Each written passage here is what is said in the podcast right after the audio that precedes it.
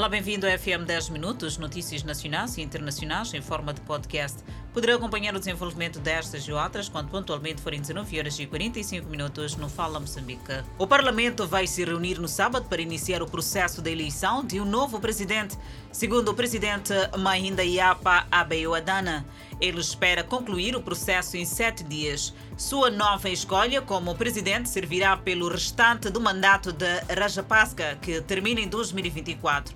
Essa pessoa poderia nomear um novo primeiro-ministro que teria que ser aprovado pelo parlamento. Manifestantes do Sri Lanka. O presidente do parlamento do Sri Lanka disse que Rajapaksa renunciou por e-mail após protestos massivos por um colapso econômico que forçou a deixar o cargo e viu optar por fugir do país. O líder do protesto, Genuitana Pérez, elogiou os esforços coletivos dos manifestantes que reuniram todos os estratos sociais. O primeiro-ministro Ranil Wickremesinghe foi impulsado como presidente interino nesta sexta-feira.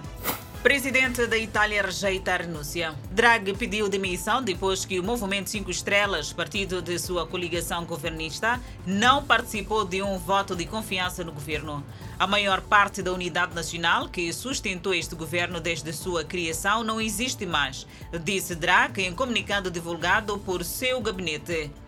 Mais cedo, na quinta-feira, Draghi ganhou um voto de confiança no Senado, mas o futuro do seu governo de unidade pandêmica estava em dúvida depois que o populista movimento Cinco Estrelas boicotou a votação, colocando sua coligação em crise. Em Jerusalém, numa cúpula virtual com líderes dos Emirados Árabes Unidos, israelitas e indianos, o presidente dos Estados Unidos da América, Joe Biden, disse que o investimento poderia aumentar a produção de alimentos da Índia na região em três vezes em apenas cinco anos.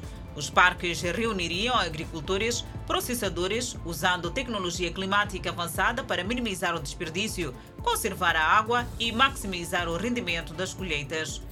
Milhares protestam na Argentina. Manifestantes se reuniram na Avenida 9 de Maio, uma das principais ruas de Buenos Aires, marchando em direção ao Palácio do Governo e ao Congresso Nacional. Os manifestantes seguraram faixas denunciando o Fundo Monetário Internacional e pedindo maior segurança social. Os manifestantes querem que o dinheiro que financia a dívida externa seja gasto com os mais pobres da Argentina. Países ocidentais.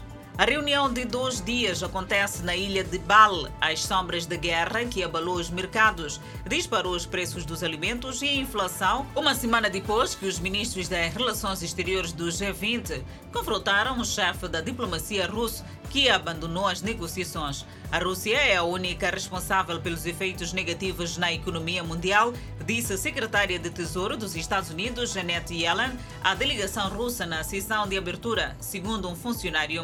Dembélé renova com Barcelona. O jogador de 24 anos estendeu sua permanência no Barcelona até 2024, encerrando as especulações sobre seu futuro. Dembélé foi dispensado pelo treinador Chaves Hernández em meio a impasse de contrato com Barcelona, antes de retomar o grupo em fevereiro e terminar a campanha com 32 jogos em todas as competições.